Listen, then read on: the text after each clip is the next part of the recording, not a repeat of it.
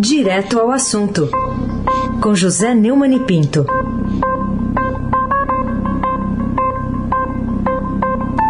Oi, Neumani, bom dia. Bom dia, Raíssa Abac, Carolina Ercolim. Dia. Almirante Nelson e o seu transatlântico no Suez. Bárbara Guerra, Afrânio Vanderlei, Clã Bonfim, Emanuel Alice Isadora. Bom dia, melhor ouvinte. Ouvinte da Rádio Eldorado 107,3 FM. Aí sem abaque, o tríplice coroado, o finalista do Campeonato Paulista. Vamos lá então, vou começar com o Estadão de hoje que destaca que o prefeito de São Paulo, Bruno Covas, morreu no auge da carreira e também da vida. O que, que você analisa dessa, né, desse falecimento né, e de tudo que envolve essa morte do prefeito Bruno Covas, Neumann? Em primeiro lugar, um, meus cumprimentos, meus pêsames à família Covas por essa tragédia, o, o, o câncer terrível, muito rápido, muito é, fatal, né, levando um rapaz de 41 anos no auge da mocidade, no, na plena flor dos seus anos e no, no momento mais alto da sua trajetória política, aprendida no palácio, na companhia do avô.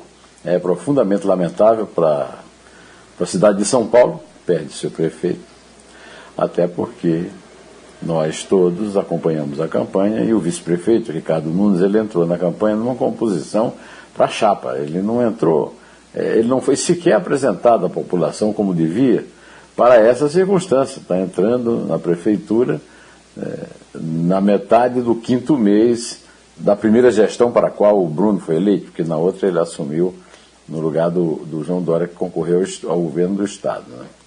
Essa morte precoce, ontem de manhã, gerou uma comoção muito grande no meio político, porque ao longo de um ano e meio ele demonstrou muita determinação e otimismo, tratou a doença de forma muito. É, republicana, digamos assim, mas a doença evoluiu muito rapidamente, complicações no tratamento levaram à morte. E foi pela primeira vez que isso aconteceu com o prefeito de São Paulo durante o mandato. É, o, o, o, avô, o Mário Covas, também morreu de câncer quando era governador do estado, há 20 anos. E isso torna ainda a morte uma coisa mais trágica, mais sofrida entre os amigos e os familiares principalmente o filho Tomás, que eu quero deixar aqui um beijo muito carinhoso pela falta que ele está fazendo. Essa morte precoce deu agora ao prefeito Ricardo Nunes, de 53 anos, um mandato completo, né? não se pode dizer completamente completo, completo né? Já se sabia que o Bruno Covas não ficaria muito tempo vivo. Aí a campanha não foi, infelizmente, uma oportunidade para o eleitor palestino conhecer melhor o vice. Foi uma escolha ligada à construção de apoio à chapa do que não uma previsão de sucessão. Não se pode, pois, inculpar a falta de sorte pela morte do prefeito. Foi algo muito previsível e estava é, nos cálculos de todos, da família, dos amigos, do partido que perde um grande quadro, um quadro que é raro no Brasil, como era o avô. Ele é, chega. Uh, o, o, seu testamento não, não inclui nenhum, nenhuma fortuna, como quase todos os outros políticos é, do momento no Brasil. E esse, pelo menos, é um exemplo que, que devia, eu sei que não vai prosperar no Brasil, mas que devia é, chamar a atenção dos eleitores na escolha dos seus próximos gestores. Né? É, gestores competentes e, e honestos. Né? É o que está nos faltando aqui muito no Brasil. Carolina Ercolim, tintim por tintim falar sobre uma chamada do Estadão de hoje da área de economia dos bancos que elevam a previsão do PIB em 2021. Até que ponto essa notícia pode alterar as perspectivas até agora traçadas pelos especialistas para o panorama da economia em plena pandemia aqui no Brasil? É uma notícia muito boa, porque é, o recrudescimento da pandemia, de forma muito violenta, estamos nos níveis muito altos, muito altos, altíssimos de, de é, em contágio e de morte, né, afetou menos até agora a atividade econômica do que era previsto inicialmente e provocou uma onda de revisões para cima nas projeções para o desempenho do PIB em 2021. As corretoras XP, e Ativos, bancos de investimento Credit Suisse, o BS, Bank of America, Goldman Sachs e as consultorias MB associadas e Parallaxes Economics, entre outros, deram essa, eh, essas projeções de crescimento, passando de 3,2% em abril para 3,8% agora, conforme o levantamento das projeções broadcast, com 35 instituições. Né? Os indicadores do primeiro semestre, segundo os economistas, indicaram que o isolamento social para conter a Covid não foi tão rígido quanto no início da crise sanitária em 2020, porque as medidas restritivas foram mais brandas, porque as pessoas cumpriram menos as regras, infelizmente, e isso tem mantido a pandemia em alta, então não se sabe qual é o efeito sobre a economia. Né? Estamos com mais de 430 mil mortes, e isso é uma tragédia que o fato de a economia poder estar se recuperando não recupera. Né? As boas notícias não são tão, são tão surpreendentes assim. Há algum tempo, um amigo meu, empresário muito bem sucedido na área de recuperação de empresas, vem prevendo, com base na lógica e em dados concretos. Resta saber se ela vai mesmo ajudar na recuperação da popularidade de Bolsonaro, ou se este continuará derretendo, vitimado por tiros que ele dá contra si mesmo o tempo todo. Raíssa Abac, o craque. Queria um olhar seu agora, Neumann, desse recrudescimento do conflito lá no Oriente Médio entre israelenses e palestinos. Piorou muito aí no fim de semana, inclusive fazendo mais crianças entre as vítimas, entre os mortos. É, o mais sangrento desde o começo da escala da violência no Oriente Médio, com ataques aéreos de Israel na cidade de Gaza. Derrubaram três edifícios e mataram ao menos 42 pessoas neste domingo, marcando o dia mais violento, né, desde o, entre o país e o grupo militante Hamas, que começou de novo há uma semana. Dois israelenses também morreram após ataques de foguetes palestinos. Né? As autoridades de saúde no território palestino dizem que pelo menos 10 mulheres e 8 crianças estão entre os mortos, com outros 50 feridos em bombardeios. Né? É, o Conselho de Segurança da ONU se reúne, mas não resolve nada. Né? A verdade é que isso é um crime de guerra. Matar criança é um absurdo, é um crime de guerra, é um crime é, que se cobrou dos nazistas. Quer dizer, o, o, as vítimas dos nazistas, que são os israelenses, e os palestinos, que são vítimas dos israelenses, é, praticam essa, esse, esse tiroteio terrorista. Né? Isso é terrorismo, é, porque ele atinge pessoas que não têm nada a ver com o conflito, que não estão armadas, que estão indefesas em suas casas. É, a mortandade de mulheres e crianças sob bombas e mísseis israelenses e palestinos é um óbvio, injustificável crime de guerra, não é propriamente uma novidade no milenar conflito no Oriente Médio, mas chama atenção sobre a permanência da barbárie em duas civilizações monoteístas que não respeitam sequer os princípios mais elementares dos próprios mandamentos religiosos.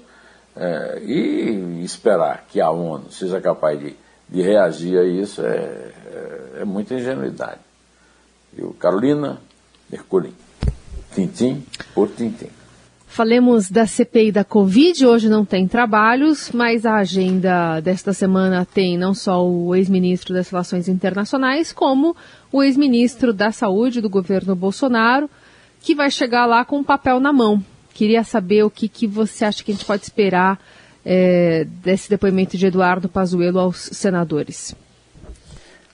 É, o ministro Ricardo Lewandowski do Supremo Tribunal Federal, mais uma vez, cospe na Constituição, rasga o, a estrutura jurídica no Brasil para garantir o direito ao silêncio do ex-ministro da Saúde, Eduardo Pazuello, que é testemunha em depoimento da CPI da Covid é, na, depois de amanhã, quarta-feira quando o general da ativa poderá ficar calado no caso de perguntas que possam incriminá-lo. E só que o obrigou a comparecer à comissão e a se manifestar sobre questões relativas a terceiros. Terceiro pode ser considerado, por exemplo, o presidente, o chefe, aquele que o, que o, o, o próprio Pazuello dizia que manda e ele obedece. Né? E o Lewandowski eh, também impediu o Pazuello de sofrer quaisquer constrangimentos físicos ou morais em especial ameaças de prisão ou de processo. É uma interferência do judiciário num assunto do legislativo, é uma interferência absolutamente indesejável, é uma interferência comum no Brasil, de parte a parte, é um horror, mas é a verdade do Brasil. E Lewandowski é mais uma vez protagonista desse tipo de crime. Afinal de contas, foi ele que, junto com Cátia Abreu e Renan Calheiros, propiciaram à senhora Dilma Rousseff a possibilidade de ter emprego público. E ela tentou o Senado de Minas, levou uma surra lá, porque o, o, os eleitores mineiros entendem mais de lei do que os membros do Supremo Tribunal Federal. Aí se abaque. Craque!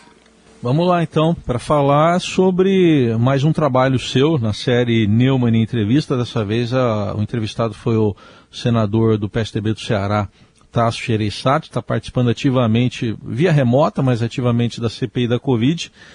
E ele diz que Bolsonaro foi desleixado com a vacina, Neumann? Na melhor das hipóteses, ao desprezar a oferta da Pfizer. Houve, por parte do governo federal, desleixo na aquisição de vacinas disse o senador Tasso Gereissati, como você disse, um ativo participante da CPI da Covid, mesmo por é, remoto, né, por computador, reportando-se ao depoimento do ex-presidente do Laboratório Americano no Brasil, Carlos Murilo.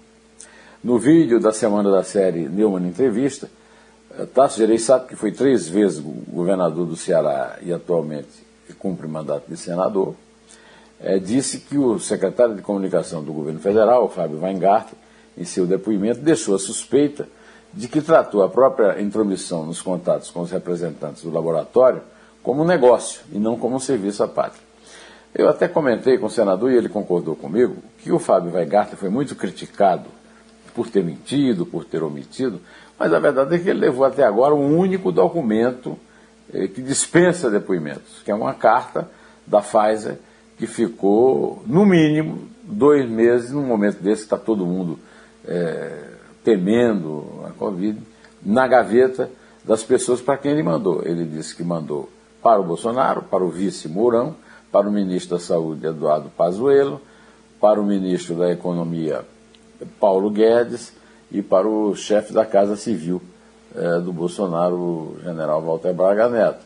O Mourão já desmentiu, disse que não recebeu a carta mas o, o, o Fábio Weigart disse que mandou. Tudo nesse episódio, segundo o, o Tasso Ereissati, demonstra incompetência de gestão, falta de comunicação num linguajar tosco e falta do mínimo de empatia e de espírito público. Carolina Ercolim, tintim por tintim. É, Edilson Bolsonaro celebra a milícia, título do seu vídeo da série Dois Dedos de Prosa, tá lá no portal do Estadão. Queria que você contasse para a gente, aqui para os ouvintes da Dourado, outros é, contatos deste instigante papo tornado público agora. É, o protagonista da série Dois Dedos de Prosa, no blog do Neumann no portal do Estadão, foi o jornalista Edilson Martins, que foi pioneiro no Pasquim, na época da ditadura, como foi o primeiro colunista de meio ambiente, mas ele conhece muito bem milícias, mora no Rio de Janeiro, apesar de ter uma atividade profissional intensa na Amazônia, produzindo documentário. Né? E ele revelou que Jair Bolsonaro teve 70% dos votos na Baixada Fluminense, controlada por milicianos, e compõe, segundo ele, as milícias compõem um Estado totalitário, com prerrogativa inclusive da eliminação física não permitida pela lei. As milícias no subúrbio do Rio de Janeiro, constituídas por PMs, ex-PMs, policiais civis, ex-policiais civis, bombeiros e ex-bombeiros principalmente, desde a primeira em Rio das Pedras, aquela que era presidida, chefiada pelo grande amigo da família, família com GL, Bolsonaro, que era o, o, o capitão Adriano da Nóbrega, né? É, hoje se constituem segundo Edilson, uma extensão dos poderes executivo e legislativo e com influência no judiciário. E, além do mais, se estendendo pelo Brasil. Ele já até citou o fato do, eh, do estado lá do norte, de onde ele vem, o Acre, que tem esse tipo de, de influência lá, tem milícia lá.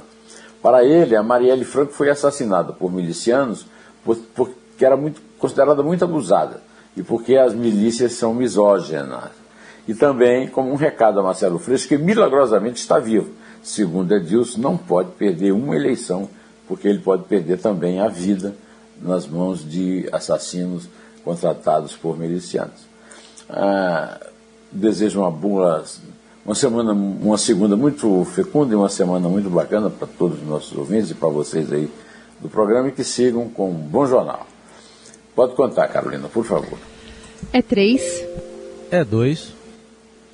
É um Vivemos em constante transformação e para ajudar as empresas a estarem conectadas com pessoas, nós criamos o Estadão Blue Studio, uma nova operação dedicada para criar soluções publicitárias inovadoras e orientadas à performance. O Estadão Blue Studio entrega projetos customizados, branded content, publicações e uma série de eventos consagrados pelo mercado. Não importa o tamanho do seu desafio, para nós sempre existe existe uma boa solução. Estadão Blue Studio, conteúdo de alta performance.